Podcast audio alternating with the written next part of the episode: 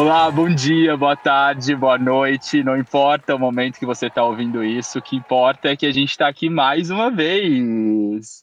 Muito feliz de estar aqui em mais um episódio com vocês. Não importa também se é presente ou se é futuro. É, o legal aqui do Dispersidade é que a gente tem episódios que você pode ouvir em qualquer momento. Então, se você está aí no futuro, olá. É, hoje estou com uma pessoa aqui muito especial, que por conta do, de um passado, inclusive breve, né, que a gente se conheceu, a gente se conectou e, e eu instantaneamente falei, meu, você precisa fazer parte aqui da nossa comunidade, do que a gente acredita, a gente pensa muito igual. É, foi muito engraçado, porque não sei se você lembra, estou aqui primeiro, vamos, vamos introduzi-la, né? Oh. Doutora Clarice.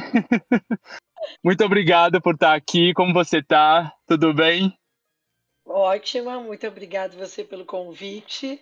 É, eu tô, uh, também estou contente uh, por poder participar do teu trabalho, do podcast, do Desperte Cidade. Achei super interessante o nome que tu vai me explicar, né? Me dizer como é que chegou até aí. Sim. E vamos contar um pouco como é que a gente se conheceu, que nessa vida nada é casualidade. Então, estamos aqui. Pois é, pois é. Gente, nesse dia era. Inclusive, eu vou, eu vou jogar vôlei, na verdade, que eu já falo aqui no podcast até alguns episódios, então vocês já sabem. Mas eu combinei com um amigo de ir nesse lugar novo para jogar vôlei. E cheguei lá, o meu amigo esquecer, não, acho que ele nem esqueceu, ele dormiu e, e, passou uma hora, eu não conseguia falar com ele. É longe da minha casa esse lugar, então, tipo, era 30 minutos de carro. Eu falei, eu não, eu não vou voltar para casa. E aí eu vejo essa mulher toda, cabelo, cabelo maravilhoso, cacheado, esse sorrisão. E eu, pra minha surpresa, ela soltou um bom no português. Eu falei, gente, eu não acredito. Foi... Aí eu já, já, já chamei ela, falei, ah, vem aqui, que eu sei que seu, seu filho tá jogando vôlei aí, eu vou, tô esperando meu amigo, vamos conversar. E foi super legal, né? Bem-vinda, feliz, assim, que a gente pôde chegar até aqui. Muito obrigada. Despertando, né? Comunicação, olha como é fundamental. A gente vai falar sobre isso aqui, sobre meu trabalho, sobre as tuas pautas que tu é, quer né, trazer para. Pois é, vamos, vamos, já, vamos já entrar de cara, né? A gente, a gente fala de neuro, bastante coisa de, de neurociência aqui, né? Porque está tudo ligado e mais uma vez conectando aí com ela. E ela fala também de, de autismo, que é um assunto para mim desconhecido, porque eu não, eu não, não tive é, a oportunidade de ter ninguém na família, oportunidade, não sei se eu posso falar isso, a, a chance Fala um pouco assim de como você entrou nesse mundo, um pouco de, de da, da, sua história, assim, breve, para a gente saber quem é você. Ah, então, é, vou explicar um pouco. Né? Eu sou doutora em psicologia da educação, neurocientista agora na SLA, aqui na Califórnia, especialista em criança e adolescente, apesar de trabalhar com as famílias dos meus pacientes, né? Uh, na prática clínica infanto-juvenil, portanto, ah, e agora em três línguas, né? No nosso português maravilhoso, no espanhol, porque eu fiz meu doutorado na Espanha, e agora aqui nos Estados Unidos em inglês. Eu sou professora de educação universitária, formadora né, de mestres e doutores como eu em psicologia, neuropsicologia, mas psicologia infantil, né, que é a minha área, e sou investigadora do departamento da CLA de psiquiatria. Lá a gente trabalha neurociência, né, e o comportamento humano que é, digamos assim, o centro das nossas investigações. Uh, ah. Trabalho diretamente com o TDAH, que é o transtorno de atenção e hiperatividade, e o autismo, que nós vamos estar conversando sobre ambos, que tu me fez umas perguntas aqui bem complexas. Eu vou tentar. E uh, vamos, vou fazer um resumão para todo mundo. Mas tem, é, tem, que, tem que entrar de cabeça para a gente Isso. entender um, um, um, assim e também não só a parte Entendi. a gente acho que é, acho que acho que o pessoal também e eu também, a gente às vezes está mais preocupado em entender a, a, os detalhes e, a, sabe, as singularidades da, da, história do que, do que a parte em si técnica, eu diria, né? É, a gente, no Dispersidade aqui, a gente fala muito de conexão, né? Você perguntou o nome do podcast, por que, a gente chama Dispersidade, a gente, a gente fala, inclusive, isso num episódio, e, e, tem essa, essa conexão com a, com, com, a, com ajuda, com o outro, tem muito a ver também com a, com a profissão né, de, de professor e de médico, de, num lugar onde a gente está conectado com, com as necessidades de todo mundo, né? e, mas eu, eu, sinto também que existe uma cognição muito presente nessa história do que a gente faz, né? De, de, de tentar racionalizar as coisas, de entender, é, de, de, de, de, às vezes até ter que memorizar algumas coisas para entender ou, ou ler, é, juntar técnicas com. A gente fala, às vezes, de, de, de, dois pensadores distintos ou dois lugares, às vezes, que não uhum. são muito semelhantes, mas a gente junta isso. E onde eu quero chegar é no, é no as pessoas que têm esse déficit, né, dessa, dessa cognição, né, que seriam é, é, autistas, é, pessoas que, que têm TDAH, TDAH também. O meu chefe tem isso, são tão é medicado lá nas coisas que ele toma. ele Bom, conta amanhã, muitas histórias. Amanhã, quando voltar para o trabalho, vai poder ser mais consciente sobre né, o que ele vive, como é o cérebro dele, como ele funciona. Olha que interessante. Todo mundo tem, né? No início tu falou que tu não tem alguém próximo, né, de ti, a Sim. oportunidade, vamos, vamos levar essa palavra, que é, é, ninguém quer viver com um transtorno mental, né? Nós estamos falando sobre dois transtornos do neurodesenvolvimento, portanto, você nasce com ele e até que nós vamos descobrir, né, uma situação de mudança, não é uma cura, porque não é uma doença, isso é bastante hum. interessante que a gente tenha uhum. consciência, né? É só um funcionamento do, da neural, né, de todo o teu sistema biológico, neurobiológico, que é uh, essa condição, né? O transtorno de déficit de atenção e hiperatividade e o autismo. Uhum. Justamente no trabalho da universidade onde eu trabalho, no nosso departamento, a gente faz essa pesquisa né, no, no do, uh, dentro da neurociência, do comportamento moderno, mas também interessante o, o Uh, o título né, do teu podcast, que é também da política social e da cultura humana, porque a gente está no entorno, né? Então, obviamente, toda a nossa investigação ela respeita não só uh, o nosso laboratório desenvolve essas investigações para uh, neuroimagem, mas para bioestatística, ou seja, envolve diretamente a sociedade, os, uhum. aí a espectrometria de massa, a genética, estamos envolvidos na molécula genética, a, a nossa nosso departamento trabalha assim em todas essas frentes dentro da neurociência que é um combo com a minha prática clínica, né? E também com a minha prática universitária. Enfim, vamos tentar dar uns tips hoje bem práticos, diretos, né? Sim, é, a gente. É, porque é, é complexo e principalmente quem não está envolvido com os termos e dentro acha mais desafiador. Mas é uma coisa que a gente fala muito no podcast aqui é os, o, a gente fala muito de Pensene, né? Pensene na uhum. conscienciologia é um termo que abrange o pensamento, o sentimento e a energia. Que é essa tríade que eles chamam que o, o ser humano ele trabalha e ele gera energia, ele, ele, ele vive através dessa tríade de, de, de conquistar as coisas e, e, e ter, assim, é, o seu caminho, né? O, dentro dos pensamentos de uma pessoa que, que convive com, esse, com essa dinâmica, você são qual, qual é os pensamentos mais comuns, assim, se você poderia dizer? Ah, volta para mim com esse, qual é a tua tríade? Interessante, vamos lá. Tá, bom, tu tá quando a gente fala pensamento, né, sentimento, energia, quando eu falo da tríade corpo, mente, espírito, né, são essas tríades que fazem o ser, né, o ser humano. Uhum. Somos extremamente complexos, seguimos sendo, né, toda a nossa constituição é complexa, a minha especialidade, que é o cérebro, também é complexa, mas os transtornos mentais dos quais nós vamos falar hoje, que é o autismo e o TDAH, eles já têm uh, investigações concisas, né, científicas, de que existem, ou seja, é um transtorno que tem como ser diagnosticado, uhum. identificado, obviamente, tratado, né? Então nós estamos falando aí, uh, a gente está indo do, do, complexo também para o mais Sim. concreto, né? Que é aquele tratamento clínico que você dá para uma doença mental e que você tem como diagnosticar, identificar e tratar ok? Então, são os passos mais complexos. Mas, uh, claro, obviamente, todo tratamento buscando a saúde mental está conectado com o ser, né? Estou tratando com o ser humano, seja, dentro da sua complexidade, uh, o objetivo maior de qualquer uh, psicólogo, no meu caso, é o mesmo na neurociência, quando eu estou desenvolvendo alguma medicação, é deixar aquele, aquela pessoa feliz, completa uhum. nessa, nessa completude dessa tríade que tu fala, né?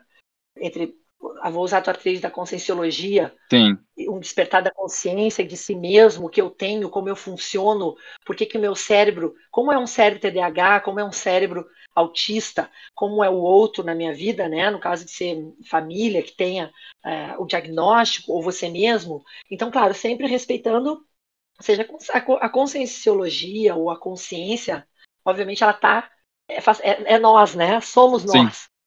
Então, quanto mais vou linkando com o que a gente vai falar, as perguntas que tu me fez, que era o que é o autismo e o TDAH, né? Então, são transtornos mentais do neurodesenvolvimento, já falei. Uhum. Tu me trouxe algumas informações aí, que eu vou só fazer um, umas pequenas ah, legal. últimas estatísticas, tá? Boa. Que, um, que, na verdade, agora, nos Estados Unidos, a gente tem de 44 casos, um caso tá? É ah, não, deixa, eu, deixa eu ler aqui então para o povo entender, ó, que, ah. eu, que eu coloquei aqui, né? Em 2019, Isso. 70 milhões de autistas no mundo, 2 milhões no Brasil, um autista a cada 59 crianças nos Estados Unidos da América. Alguns cientistas admitem que em 2025, 50% das crianças serão autistas, uma em cada duas crianças. Eu achei esse dado nas minhas né, andanças aqui para entender um pouco e, e vim falar com você. Eu fiquei surpreso com essa história de a cada, em 2025 a cada do, é, cada dois, um, um terá um será autista? Você me fala o que você tem aí de novo. Bom, o que nós temos agora no ano de 2022 é 1,8% de uh, diagnóstico autista, ou seja, um de 44, uma criança de entre 44 crianças, uma tem o diagnóstico aqui nos Estados Unidos, uma de cada 160 crianças no mundo, hum, tá, o que fecha 1,8%. Uhum. Mas pensa que num passado, estamos falando lá de mil, mais ou menos 1943, né? Então, vamos pensar 50 anos atrás, era uma criança autista para 2.500. Claro, os nossos recursos de diagnóstico eram muito menores. Muito menores. É. Hoje a nossa tecnologia e a nossa informação científica é muito maior, obviamente, a investigação. Não, e eu acho que também existiu uma omissão. As pessoas, as pessoas tinham esse, essa história de de deixar fechada a pessoa, de não, de não deixar ela ter o convívio social também. Eu vi algumas coisas relacionadas a isso. Claro. E isso ajuda muito, né? Com, com as estatísticas não, não, não serem corretas. É, entra no que a gente falou sobre a consciência, né? Uhum. Quando a gente está fazendo um podcast aqui, ou está falando, qualquer apresentação que eu faça, tanto nos meus livros, como nos meus trabalhos, nos, nos, artigos, qualquer trabalho que eu faça que esteja relacionado, inclusive com os meus próprios pacientes, obviamente, é conscientizar conscientizar do que, que é o TDAH, que nós vamos estar falando um pouquinho hoje aqui, do que, que é o autismo. Né? Então, é importante, quanto mais conhecimento a sociedade, a gente despertar a cidade uhum. para o conhecimento sobre esses transtornos, muito melhor, porque aí vem aquele processo né, da aceitação, de você ter compreensão, de você saber o que deve fazer, o que tem que fazer. Porque o mais preocupante, eu notei aqui para a gente conversar, na atualidade, não é tanto as estatísticas, ok, para nós é importante, porque trabalhamos né, também com elas, as bioestatísticas, mas o mais preocupante é os pacientes não terem acesso ao tratamento. Hum. Como a hum. gente está falando em português, apesar de estarmos nos Estados Unidos, nós dois vivemos aqui, mas estamos falando para um público uh, direto brasileiro, né? uhum. né? Seja do nosso próprio país, Sim. talvez Portugal, mas enfim, estamos falando para o Brasil. Então, claro, isso é o mais preocupante, porque hoje nos Estados Unidos a, a estatística é de que o custo do tratamento é 2 milhões de dólares hum. na vida do paciente, ou seja, por, por vida, né? Uhum. Esse é um custo de um tratamento. Nossa. Então, né, a gente aí já tem uma noção de que não é uma. A gente tem que trabalhar cada vez mais para que esse custo diminua, para que as pessoas tenham acesso ao tratamento, para que as pessoas tá, que já iniciam na escola as dificuldades normalmente, mesmo em família, e depois logo na escola, os cuidadores, quer dizer, aí é o momento que começa a, a, o processo de conscientização né, de, de, ambos os transtornos. Sim. Eu queria saber Temos... também uma, uma, uma história que. Vamos pular para a próxima. Queria saber também o processo de descoberta, né? Eu sei que acho que a gente conversou entre a gente que uhum. o diagnóstico ele pode ser tardio, né? É, que não é feito uhum. só em crianças. Mas como, como que se descobre, assim? Como que um pai percebe? Às vezes a gente tem um ouvinte que está lidando, às vezes a gente não sabe com, com uma criança que... Uhum. Quais são as características, como que a criança se comporta, é, como que é o convívio com esse, tá. com esse tipo de pessoa para a gente entender um pouco como diagnosticar. Tá. Bom, eu vou falar, eu vou falar coisas que, que os ambos uh, transtornos têm em comum e as diferenças, obviamente, tá. porque uh, o índice de uh, transtorno de déficit de atenção e hiperatividade na criança autista é muito grande, hum. certo? Uhum. A criança autista é muito grande o índice que também tem as comorbidades que a gente chama e é o, e é o TDAH. Nas crianças com déficit de atenção e hiperatividade, não necessariamente, elas têm comorbidades com outros transtornos mentais, mas não necessariamente ela é autista, mas eles estão, de alguma certa maneira, conectados. conectados. Então, alguns comentários que eu vou fazer que é importante, por exemplo, são que é, entre meninas e menino, e meninas e meninos, é uma grande diferença, porque a maioria que apresenta ambos transtornos são meninos. Hum, tá? Uhum. Em, em torno de uma diferença de 3,7% para as meninas a 9% dos meninos. Então, é bastante mais caso meninos do que meninas, tá? Isso é bem sabido né, na, na literatura de ambos transtornos. Okay. Uh, com dois anos já se pode diagnosticar. Inclusive eu diagnostico oito meses, né? Porque já tem uns comportamentos de alerta, né? Que é ah, tá você faz os, os testes para entender reflexo? Não necessariamente, mais observatório, né? Eu vou estar tá falando isso, como é que a gente observa. Ok. Mas então por isso que a importância né, da preparação dos profissionais, principalmente da área da educação, porque eles são os que alertam né, tempranamente. Uhum. Vai para a escolinha, vai para a creche, vai para uma cuidadora, uma babá. As pessoas que passam mais tempo com aquela criança, né? São os que realmente notam. Eh, notam que alguma coisa é diferente comparado né, ao ser humano, a comparação com o comportamento de outras crianças, ou que já conhece, ou da própria comunicação da criança com o mundo, né? uhum. né? É diferente. Então aí começam as identificações. Então é importante essa preparação para essas pessoas, e inclusive também é, na preparação para os próprios Sim. pais, porque a maioria dos adultos, está me perguntando, os meus pacientes descobrem que são hiperativos ou que te, são autistas quando vêm consultar com o filho, ou com a filha, com os filhos. Ah, é? Pois eu era assim. Eu também sou assim. E começa aquela autoidentificação, porque a gente sabe que para ambos os transtornos, a carga genética é em torno de 80%. Ah, então, sim. ou seja, se você tem um filho ou uma filha autista ou com déficit de atenção e hiperatividade, está na família. Né? Não, eu brinco que não vem do vizinho, né? vem da própria genética, da carga genética é elevada, tá? Então, alguns algumas, os pontos importantes. Carga genética elevada, a idade dos pais. Quando tem irmãos autistas, aumenta uma chance muito maior dos próximos filhos, se já é, tem um filho autista, os próximos serem autistas. Okay. Né? As investigações já, já mostram isso. Infelizmente, a, a pobreza, o entorno, né, tão atenuantes, ou seja, as dificuldades, né, de boa alimentação, uma vida saudável, de educação, a cognitiva que tu estava falando, porque a cognitiva é uma das nossas habilidades, né, nós somos bastante complexos, a cognitiva é okay. é uma delas.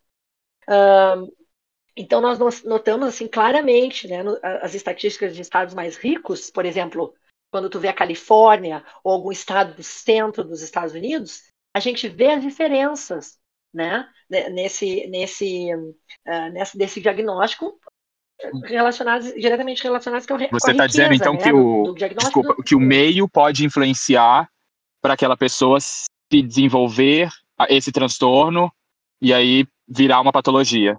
O, o meio o meio também, bom, você já nasce, né? Não, vamos lá, o meio ele é um corroborador, tá. né? Ele colabora com a situação, certo?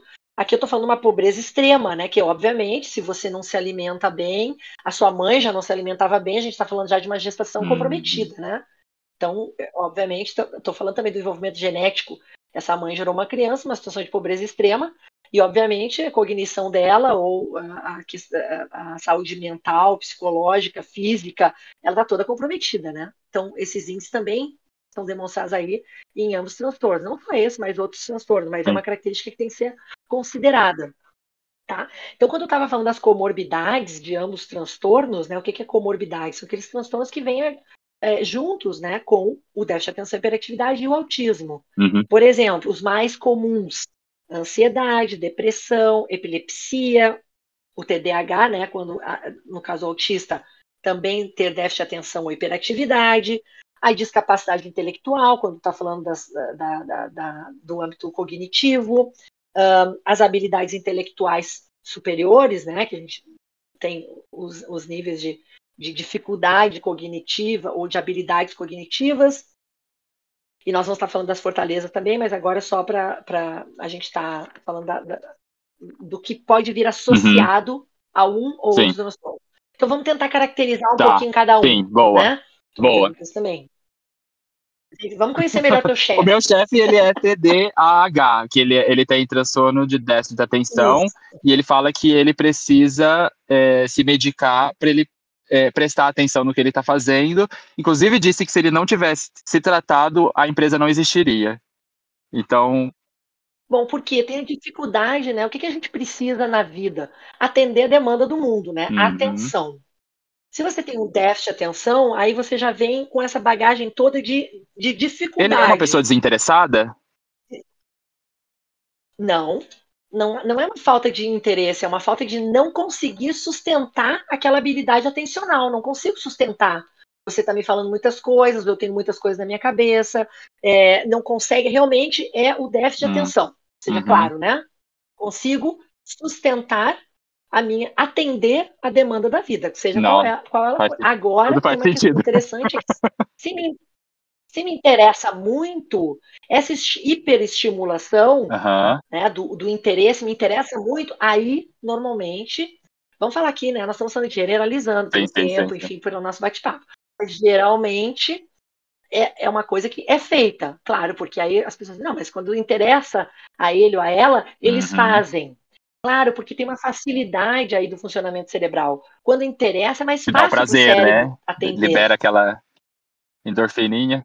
Bom, o funcionamento, o, o, funcionamento do cérebro, né, de toda a química cerebral é, é, é facilitadora no uhum. interesse. Uhum.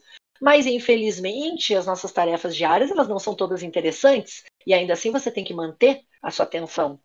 Né? E, e, que você, e se você, como normalmente acontece, as obsessões né, são de você ficar fixo em uma só coisa, ou seja, em um interesse. Aí a gente já falaria do autismo também, que são uh, hiperfoco, uhum. né? Uh, de interesses muito restritos, mas ainda no TDAH, vamos tentar ficar nele, é eu me interesso e aquilo que eu me interesso, eu boto a minha atenção, mas é um funcionamento, eu não diria automático, mas característico do transtorno. Não é uma coisa que ele escolhe. Ah, eu vou me inter... eu vou ter muito interesse porque eu gosto muito. Não, não.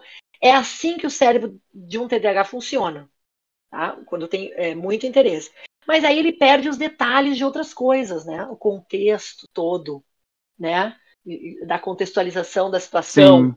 Né? Então, se ele, é, ele dispersa, esquece, né? Tem déficit de atenção. Sim. Né? Então, é quando uh, realmente falha em outros networks que você tem que. que a demanda está te exigindo, uhum. né? E... e também evita né, aquilo que dá muito, tem muita dificuldade cognitiva para ele executar ou para ela executar. Uhum. Né? Evita. E claro, associada à hiperatividade, então tu imagina, um cérebro que só atende o que, o que interessa. E ainda por cima, numa velocidade que o outro, ou a situação, ou o entorno não co colabora contigo, você vai a milhão. mas né? isso aí tá é todo mundo, né? Não. todo mundo não. tem um pouco disso. Não, a gente só tem as rédeas. As, as nossas rédeas é que. Não. Não, porque isso é um outro erro muito grande que acontece ainda, infelizmente, que é um sobre-diagnóstico, que é qualquer pessoa que está numa situação da vida que te leva a uma desatenção ou um estresse maior, é. que te leva a uma hiperatividade, não significa que tu seja TDAH. Porque tem uns critérios diagnósticos que tu tem que cumprir num é teste, matemática falou, ali, né? né? de um uhum. manual internacional de diagnóstico, que hoje é o DSM-5, onde você tem que um, atender aqueles critérios no mínimo seis meses. Não é uma situação na sua vida. não, mas eu digo de uma, eu generalizei aqui de uma forma que o cérebro ele é um pouco, né? Nesse, ele é um macaco que fica ali só buscando prazer e repetindo as coisas que já conhece, sabe? Então a gente tende todo mundo a, a meio caminhar nesse caminho, eu acho. E aí a gente tem as nossas rédeas que vai, né, falar, olha, os nossos hábitos ajudam bastante, que a gente se acostuma a fazer as coisas certas, né? Certeza, mas aí quando você tem TDAH, você não consegue. Uhum. Você quer, uhum. entende? Mas existe aí o impedimento do seu funcionamento é. cerebral, é. sua química Sim. cerebral, entende? Você realmente, ele, um TDAH, ele quer atender a demanda, mas ele não consegue atender a demanda, né? Ele se desconecta facilmente, ele se dispersa facilmente, ele evita né, situações de estresse maior facilmente. Ele está em tudo e não está em nada, ou seja, está extremamente distraído, esquece as coisas. Aqui estou dando umas uh, pinceladas, uhum. né? É impulsivo nas suas decisões, ou seja, não para, não pensa, não processa, não, é bum, bum, bum, bum, bum, bum, vai fazendo as coisas definitivamente sem um uhum. processamento adequado para aquela situação. Uh, quando é mais, quando é criança, né, o que a gente vê muitos casos que a hiperatividade ela, ela é mais uh, intensa na infância e depois, em alguns casos, não é todos, e depois é, diminui essa hiperatividade e aumenta o déficit de atenção. Essa criança, quando é hiperativa, realmente ela não consegue parar sentada, é, não consegue ficar em uma só brincadeira, está sempre é, em constante movimento, fala muito, uh, como se tivesse uhum. um motor, né? Eu falo que sempre é uma Ferrari. Desinvertada. Você tem dentro de você só uma vai. Ferrari. Não consegue, Nossa. só vai. Então você não consegue esperar seu turno. Você, é, é, tem diferença uhum. entre você estar em um momento estressante da sua vida para um transtorno mental Sim. diagnosticado. Não, faz todo sentido. Né, com esses critérios. Faz todo sentido, claro.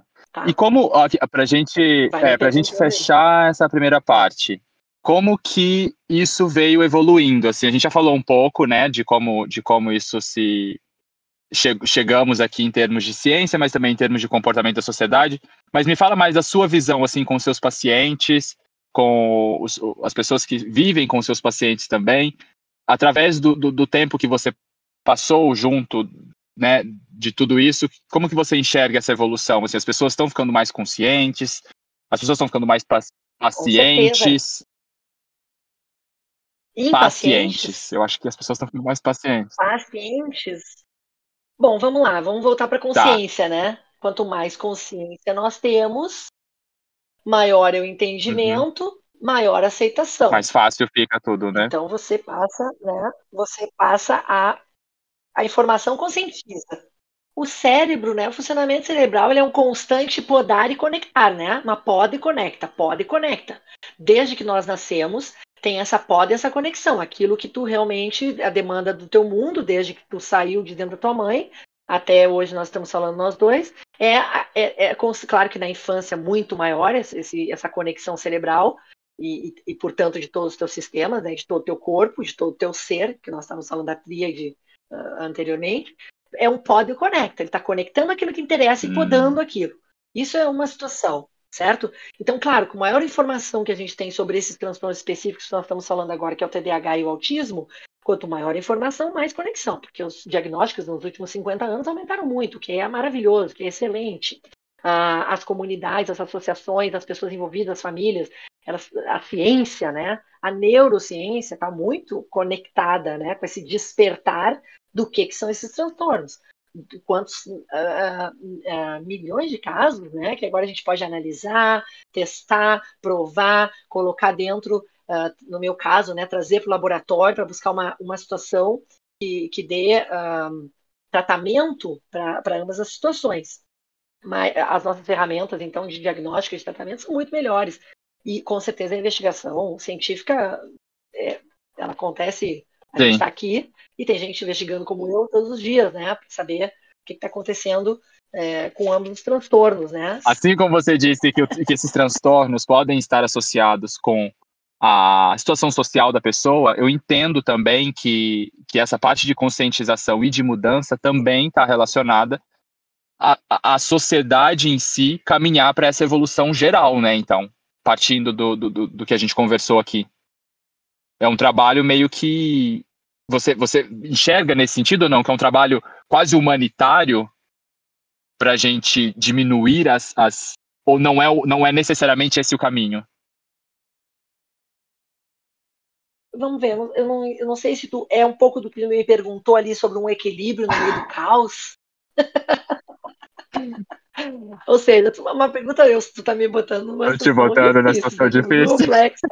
Mas eu quero dizer, claro, obviamente, né? Obviamente a demanda do nosso mundo, do dia a dia, mas vamos ver, nós estamos falando de uma sociedade eh, norte-americana, okay. meu conhecimento, uma sociedade é, europeia, né? Estamos falando de uma sociedade é, latino-americana, digamos assim, da brasileira, né? Que realmente os problemas sociais estão afetam o desenvolvimento neural, desenvolvimento dessa tríade do ser humano, obviamente. Né? Obviamente, a gente encontra poluição, tem algumas é, situações ambientais que não colaboram com qualquer transtorno mental. O estresse, né, que a gente sabe que é extremamente é, maléfico para a nossa saúde, né, extremamente maléfico, e qualquer outra situação que estresse o nosso sistema, obviamente compromete o, o nosso desenvolvimento. Mas, como tu falou de novo, a questão que eu comentei sobre a pobreza, ela é um dos. Ou seja, então vamos fazer um, é um combo de situações, né? E principalmente, majoritariamente genética. Ok, ok, ok. Né? Que, que nos dão esses, uh, o resultado diagnóstico do TDAH e do autismo. Vou comentar um pouquinho do autismo para não deixar ele menos importante. A gente falou do TDAH. Uh, então, uh, o autismo também é uma, é uma, a gente chama do que está no espectro, uhum. né? Uh, da, do, do é uma, um, uma, um transtorno de, do espectro autista, né? A gente chama assim, que também é um comprometimento do desenvolvimento neuro, do neurodesenvolvimento, né? E as dificuldades, a maior a característica do autismo é a dificuldade da comunicação uh, social, né? Mas quando a gente fala em comunicação social, eu falo comunicar com o mundo. A criança autista, o, o autista, a, a, maior dificuldade dele é entender essas normas, essas regras da comunicação. Então, a gente, uh, considerando todos os nossos sentidos, ele tem desregulações dessa comunicação. Né? Então, por exemplo, o contato visual a gente sabe que é pobre, ou nem tem o contato visual. O contato físico, né? tem uma série, toda a pele, que é o maior órgão humano, né? Tem é toda uma disfuncionalidade, de, a questão mesmo do toque, da, das próprias. Um, a composição né, das, da, das, Jura, vestimentas, tudo isso afeta, afeta o, o autismo, o autista, a dificuldade, obviamente, da fala, da comunicação através da fala, um, as dificuldades, obviamente, de esperar seu turno, de, de estabelecer, uh, entender uh, como que o outro está se comunicando comigo, como é a tua expressão facial. A gente já sabe que tem investigações aqui na parte do cérebro onde nós, que não temos autismo, uh, identificamos os humores da pessoa que está comunicando com a gente. O autista, ele ativa parte do cérebro como se estivesse vendo um objeto. Portanto, ele não consegue identificar se eu estou feliz ou contente ou, ou braba ou eu estou indignada um, através da face, né? Eles, eles, têm essa extrema dificuldade de, de conseguir Sim. identificar. E também das, das piadas, daquelas nuances, né? Eu digo que uh, o trabalho que eu faço com meus pacientes é muito, os autistas, é muito do entendimento do meio termo, né? Do entendimento do cinza, porque eles veem branco e preto. Né? Então, o ver o cinza é complicado né? na expressão. Qualquer expressão sim, sim, dá, perfeitamente. Né? São muito uhum. literais. Entende? Então, tu faz uma piadinha, eles levam. O que, o que eles entenderam que aquelas palavras significam, né?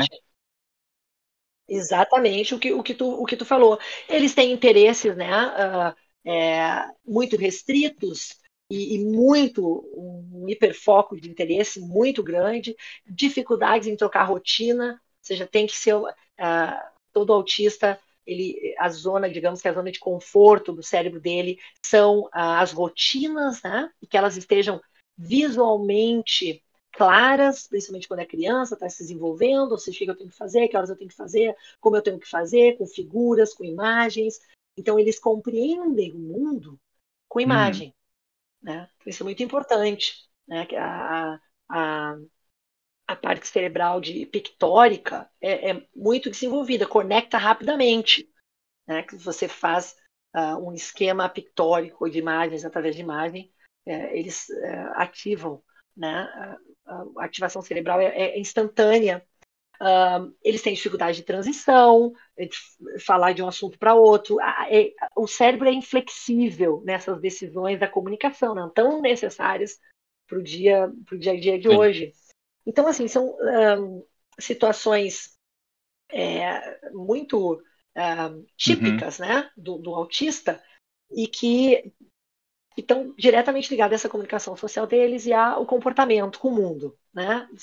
Muitas vezes são agressivos, têm comportamentos uh, repetitivos né, do corpo, quando estão mais estressados, quando querem se expressar. Ou seja, essa disfuncionalidade é a comunicação deles com o mundo. Isso é característica, basicamente, um diagnóstico autista. Muito interessante. Eu lembrei agora do Marcos Mion, acho que com certeza você deve saber, né, que ele tem um filho autista e ele, ele comenta bastante uhum. no, no, programa dele de algumas situações. E falando nisso, não no Marcos Mion, uhum. mas nas uhum. situações, é, tem alguma, alguma experiência marcante, alguma, algum momento que você ficou surpresa ou, ou enfim, é, marcante mesmo nessa sua jornada com seus pacientes que você queira dividir? Bom, todos os meus pacientes são marcantes para mim, né? Porque eu sempre digo às famílias e para os meus próprios pacientes que uh, a prática, né, minha prática clínica ensina muito, né? E que os pais são grandes entendedores dos seus filhos e, e muitas vezes do seu próprio transtorno, né? A pessoa que vive o transtorno, né? A pessoa que realmente convive consigo mesma, né? Então todas essas situações para mim são muito marcantes. Mas é, o mais surpreendente para mim em todos os casos é a superação, uhum. né? é quanto o nosso cérebro definitivamente busca recursos né, uh, de, digamos assim, compensação, né, busca caminhos, porque nós sabemos que uh, o autismo, também o TDAH, né, que tem, ele pode estar mais comprometido, me, médio, meio, médio comprometimento e comprometimento grave. O autismo também, a gente chama de níveis do autismo, né? Um nível mais elevado, um nível médio e um nível baixo que são autistas, por exemplo, é, de grande funcionalidade, que antes se chamava Asperger, mas pelo nome né, da, do, do, médico uh, uhum. que desenvolveu, está uh, relacionado com o nazismo, esse nome foi extinguido, mas ainda se usa muito. Então, são os autistas de alta funcionalidade, que eu tenho muitos pacientes. Ou seja, grandes gênios, inclusive, né, que são extremamente. Nós vamos estar falando um pouquinho aqui das fortalezas sim, de sim. cada transtorno, porque a maioria das pessoas só fala daquilo que tem déficit, daquilo que apresenta o próprio transtorno Muito legal. problema, mas eu gosto de trabalhar, obviamente, o que é a fortaleza, e aí encaixa com o que tu me perguntou da sociedade. Mas ok, então para que, que essas pessoas estão na sociedade? Óbvio que tem aí um uhum. sentido, né? Se a gente for pensar numa complexidade de por que estamos todos assim nessa situação, por que tantos diagnósticos, o que está acontecendo em, o que, uma questão social. Né? É muito interessante essa, essa, então, essa parte que você falou de ter também as pessoas que têm o hiperfoco na inteligência, né, de, em aprender coisas, ou às vezes até facilidade também, né, de, de, de memorizar, porque aqui tem, é metódico no, no, na organização do cérebro, vamos, vamos colocar assim, né? Com certeza. Eles não poderiam ser gênios, por exemplo, uh, na tecnologia, na engenharia, se não fossem autistas. Uhum. Entende? Quer dizer, são muitas horas de, de, dedicação obsessiva e de uma compreensão e de um apoderamento dos dados né, no, na, na cérebro incrível. E o TDAH também, eles têm muitas uh, é, qualidades, né? Eu chamo de fortalezas. Então, o que mais me surpreende dos casos dos meus pacientes é a superação, né? É o entendimento de quem eles são, porque isso é como dar à luz, né? É aquela criança, adolescente ou os próprios pais que chegam na consulta desesperados e não sabem o que está acontecendo. O que está acontecendo com meu filho? O que está acontecendo com a minha vida? Isso aqui é um caos. Eu não aguento mais, eu não consigo. É muito sofrimento, muita dor. E aí a, a, criança, o adolescente, ele, ele reconhece isso, ele fala, ah, eu tenho isso, eu sou isso. É, é, um, é um, ele, ele consegue se classificar, a, falar, olha, eu sou diferente da, daquela pessoa certeza, por isso. Todos sabemos que alguma coisa está errada, né? Nós, lembra quando a gente era criança? Eu lembro faz pouco tempo. Foi logo ali. Logo ali. Se você é criança, você não está encaixando com seus pares, com seus iguais, né? Tem alguma coisa diferente em mim. Normalmente sofrem muito bullying os meus pacientes, né? Tem história de bullying, porque infelizmente a sociedade é bastante cruel ainda. A desinformação resulta crueldade. Então, claro, tem Sim. um sofrimento aí que diz, ah, mas eu não estou conseguindo uh, corresponder. Tem uma historinha muito legal que a gente pode contar aqui rapidinho, que é uma criança que uh, ela saiu para brincar e ela deu de cara num poste. Foi quando ela se deu conta que ela não enxergava, que ela era cega. Até aí ela achava que ela era só uma uhum. criança e queria brincar com seus amigos. Entende? Então é um uhum. pouco é uma metáfora um pouco do que acontece com o paciente que chega, né? E quando ele tem aquele diagnóstico, é aquela luz, é aquele brilho, a pessoa, meu Deus, eu sou assim. Então tá tudo explicado. É assim que eu funciono. E aí a gente começa a percorrer esse caminho juntos da conscientização da conscientização. E a gente chega no nosso. Dessas últimas perguntas aqui, eu vou confessar que eu viajei mais do que, do que eu esperava. É... Mas eu, eu, inclusive, eu ouvi o seu podcast com a Lucilena Galvão, eu até te falei sobre isso, uhum. e vocês falam essa frase que eu falei, eu vou anotar aqui para a gente falar um pouco mais sobre isso também e um pouco de, de como desse todo, né? Então, é, você poder analisar a beleza, analisar a completude e, e se perguntar o que, que a natureza está esperando de você, né? Ela fala muito da relação de, de como, como a gente se difere dos animais, por que, que o homem tem essa racionalidade, né, de, de, de, de ter aquele feeling de falar o que que se colocar nas, nas direções que você precisa, né, uhum. e, e, trabalhar a informação que você tem no seu cérebro. Então, de um modo geral, assim, é, como você, para a gente até entender um pouco da sua visão espiritual, vamos colocar assim, como você enxerga, assim, por que que, por que, que pessoas autistas e eu vou colocar mais o autismo porque eu acho que é uma coisa, um espectro um pouco talvez mais distinto assim do TDAH, que podem ter às vezes níveis, mas de, uma, de um, quem tem transtorno mental, assim, essa desconexão às vezes com a racionalidade, com o mundo, né, vamos colocar assim, uhum. o mundo físico real que a gente, porque às vezes até num, num nível mais é, espiritual ou uma, um corpo mais astral, essas pessoas vibrem, essas pessoas se comunicam, essas pessoas têm uma, uma relação energética muito saudável, uhum. mas às vezes no no físico não consegue se conectar. Como você vê isso? eu vejo que é, de novo, né, a consciência da diversidade. O ser humano é diverso, né? E na diversidade uhum. temos funcionamentos divergentes, diversos. Então, eu vejo muito uh, os transtornos mentais também com essa diversidade, né? E muito feliz porque a gente está caminhando para o, o autoconhecimento, né? Para o conhecimento científico e, portanto, também espiritual, e, portanto, também psicológico, e, portanto, também transcendental, né, de que nós somos divergentes, seres diferentes, com funcionalidades, funcionamentos, com missões, como você queira chamar, né? Sim, né? sim, é diversidade. Sim, total, total. E quanto mais e a gente precisa aprender nessas diferenças, claro, né? Quanto mais nós conhecemos de raças, de cores, de, de línguas, é, é uma riqueza de diversidade incrível, mas infelizmente, né, a, a minha realidade é transtorno traz dor, né? O transtorno mental, doença, não nesse caso o TDAH Sim. e do autismo, mas quando o seu corpo adoece vibracionalmente, tem uma carência aí, né? Então, claro, se nós vamos falar de energia, como você citou, obviamente está é, tá afetado aí.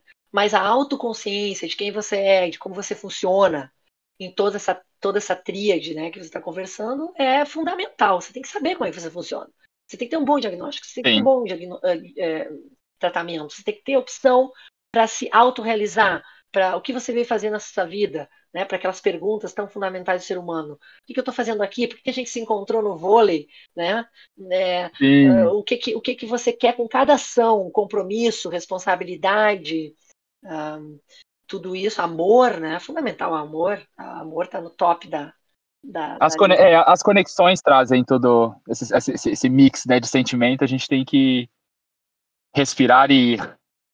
É, deixa eu vou finalizar, Vamos mas eu preciso pegar meu carregador que eu tô com medo de, ah. de a bateria. Me, me, me, segura um pouquinho aí, desculpa. Tá bom, posso ir falando sobre as fortalezas de cada transtorno? Pode. Pode. Vamos para a lista. Eu fiz uma listinha que é muito importante. Então, quais são as fortalezas, algumas né, das fortalezas dos autistas? Tem um alto nível de habilidades, estão atentos e focados nos detalhes, são hiperfocados, uh, retém né, dados muito pontuais, extremamente detalhistas, onde para a maioria das pessoas os detalhes passam totalmente desapercebidos. São super especialistas, metódicos, analíticos, inovadores, criativos. Né? determinados, tenazes, uh, resilientes, não se distraem com facilidade. Resilientes. Nossa, é bastante coisa boa, né? Muito coisa, muita coisa que é fundamental para determinadas, digamos assim, profissões, né, de, de, de produtividade humana, né, do que a gente precisa para desenvolver para estar tá melhorando uh, ou, ou, para estar contribuindo né, com o nosso planeta. Uhum. Então, eles, esses são é, muito. Tem muitas. Essas fortalezas são muito importantes para a sociedade, obviamente, são fundamentais, eu diria. E também no TDAH, a capacidade criativa do TDAH, do transtorno, quem tem uh, o transtorno de déficit dessa hiperatividade. Eles podem estar conectados com muitos estímulos ao mesmo tempo. Eles têm maior tolerância ao caos, eles são engenhosos, são rápidos, são ingênuos, e de uma certa maneira aí a ingenuidade da questão positiva, né? Eles são diretos, verdadeiros, são defensores, né? Eu digo que são defensores dos fracos e oprimidos, são cooperadores, gostam de novidades, são ótimos em relações públicas, são sempre dispostos a ajudar, ou seja, o mundo está precisando né, de tanta gente assim. Uh, são bons na memória Sim. visual também, como comentei com os autistas, têm sentido de humor, quer dizer, tem muitas características, perdoam facilmente, é, são habilidosos na escuta, né? Eles, eles realmente estão abertos a, a a, a, te escutar. Eles necessitam dormir menos do que a maioria das pessoas que não têm o transtorno. Jura? Eles têm uma boa é, reação nas emergências, é, gostam de caminhos alternativos, ou seja, são excelentes nos esportes radicais, né? porque o, o, o, nível de risco, eu digo que sempre o termômetro de risco interno falha, né? é, é desregulado, então eles se arriscam muito mais, e, e também a questão do tempo interno do, do TDAH, né? também é, é, tem uma desregulação. Então, são características que a gente também pode virar um pouco né, a, a perspectiva e ver de uma maneira uhum. positiva. Como tudo, né? Tem a dualidade da vida. Te mostra os dois lados da moeda sempre. Com certeza. Mas... É, importante, é importante sempre ir buscar, ter coragem, né? Às vezes até para sair de uma zona de conforto, para isso não estamos falando de nada de transtorno, estamos falando de vida, né? Claro. É de sair mesma, de uma zona de conforto para... É a mesma pra... coisa, né? É um pouquinho aí, tá bem similar a buscar o tratamento, a buscar um bom profissional, a ter um bom diagnóstico, a se cuidar, a se autoconhecer. É fundamental. Autoconsciência é fundamental. Quem você é, porque você está aqui, o que, é que você vem fazer nessa vida e como é que você funciona, tendo transtorno ou não, e se você tem busque ajuda, busque conhecer quem você é, qual é o seu transtorno, busque informação e, e, e busque os recursos né, que nós temos na área da ciência, da medicina, uh, da, da, da medicamentosos, fármacos que estão aí, que ajudam em muitos casos, uh, os tratamentos disponíveis, que agora a gente não vai ter tempo Sim. de uh, enumerar, mas uh, são, são bastante. buscar ser feliz, né? buscar ter uma vida plena, como você respeitando quem você é e como você funciona. Demais, demais. Obrigado. é, uma, antes da gente fechar, queria queria falar de uma história que, na verdade, até mesmo antes de gente conhecer, eu já ouvia uhum. um podcast que chama Tribo TDAH. Não sei se você já ouviu falar. Não. Mas ele é o primeiro podcast sobre o transtorno do déficit de atenção e hiperatividade. Uhum. E, e assim, é, é, é, como fala, eles fazem podcast toda, toda semana, eles lançam um podcast novo, tem episódios muito legais que eles uhum. explicam as coisas de uma, de uma perspectiva, né, pra, de quem tem TDAH, trazem pessoas também para falar sobre. Uhum. É, as, são, acho que são três meninas que fazem o podcast e, assim, elas, elas trabalham também, elas são cientistas de alguma maneira, não sei se neuro, mas uhum. ligadas. E, e é muito interessante, muito legal, recomendo. Recomendo também o podcast da Clarice com a professora Luciana Galvão, que é no Nova Acrópolis, você acha no Spotify também, você que está aqui no Spotify, procura lá Nova Acrópolis, você vai achar também o, o a Luciana Galvão, que tem inúmeros que eu poderia ficar aqui a noite inteira Com certeza, falando de, episódio, de episódios bons que eu gosto, mas esse em especial é, é um episódio muito bom. Tem o nosso podcast novo agora que eu estou fazendo com uma paciente, né, que tem TDAH, que é com a Ciang, que é, é Jura? TDAH, TDAH e autismo uh, da teoria prática, que a gente tá, fez o primeiro podcast que foi um sucesso, e a gente vai fazer, agora nossa organização vai fazer pelo menos uma vez ao mês, né? Se a gente conseguir fazer dois oh, legal. feito, trazendo toda essa minha experiência, né? Uh, clínica e, e, e e também de eh, vida também, né? Não, e também eu queria dentro da universidade, né, de investigadora, com, ah. a, a, com a experiência dela de ter sido diagnosticada há pouco tempo, adulta, né? E tudo que ela já passou, tudo que ela passa, e a gente está trocando essa experiência juntas, tá muito, ficou muito legal e a gente está muito animado. É, é, em português, espanhol ou inglês? É em português e os próximos nós vamos botar com legendas em inglês. Ah, muito legal, muito legal. Muito então vamos lá conferir também. Na minha página, meu nome, www.clarice.com, tem todo o meu trabalho. Seu Instagram também. E eu vou dar uma olhada nesse que está me recomendando. Ou seja, informo. O que eu faço, sempre fiz e continuo fazendo, é dar informação sobre ambos os transtornos, para que as pessoas tenham consciência, conheçam o tema e, e também, obviamente, como tudo, né, a tecnologia que a gente tem hoje, você tem que saber Uh, o Dr. Google não é o mais recomendável, ele pode te dar uma informação, um ponto de partida, mas é, é importante você busque é, profissionais recomendados, referências. Com certeza, é, gente. Não, não dá para ficar até diagnosticar pelo Google, né? É, você tem que buscar a informação de profissionais das determinadas áreas, pessoas que estudaram muito, estão preparados para aquilo. Quanto mais seriedade, né, da, da, da sua preparação maior, ajuda que você pode ter. É importante separar, porque hoje a gente tem uma informação, é, assim, muito lixo, né, de informação. É, tem, que, tem que saber separar e, e poder uh, buscar, filtrar. É, filtrar e buscar uh, referências, né, para você, quando você está lidando com transtornos mentais. Com saúde mental ou saúde em geral. Perfeito.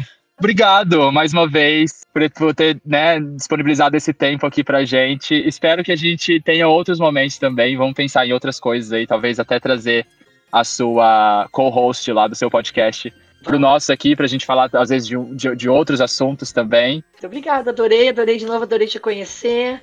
Uh, esporte é saúde, né? esporte é tratamento, é a minha recomendação para todos os meus pacientes. Então, nos conhecemos numa situação de esporte. E, e eu uh, fico muito feliz porque uh, é a comunicação fundamental, inclusive né, comunicação de diferentes, digamos assim, diferentes uh, aspectos que são desses transtornos que a gente acabou de falar. Ainda assim, que você, nós vamos conviver, obviamente, estamos convivendo uh, constantemente, diariamente, com autistas, com uh, hiperativos, com quem tem déficit de atenção, e, e a gente ser mais habilidoso em se comunicar com essas pessoas é fundamental para toda a sociedade. É, é, um reflexo positivo, é um resultado positivo socialmente. Desperte cidade. Gente, obrigado mais uma vez por mais esse episódio. Até a próxima. Um beijão, muita dispersidade para vocês.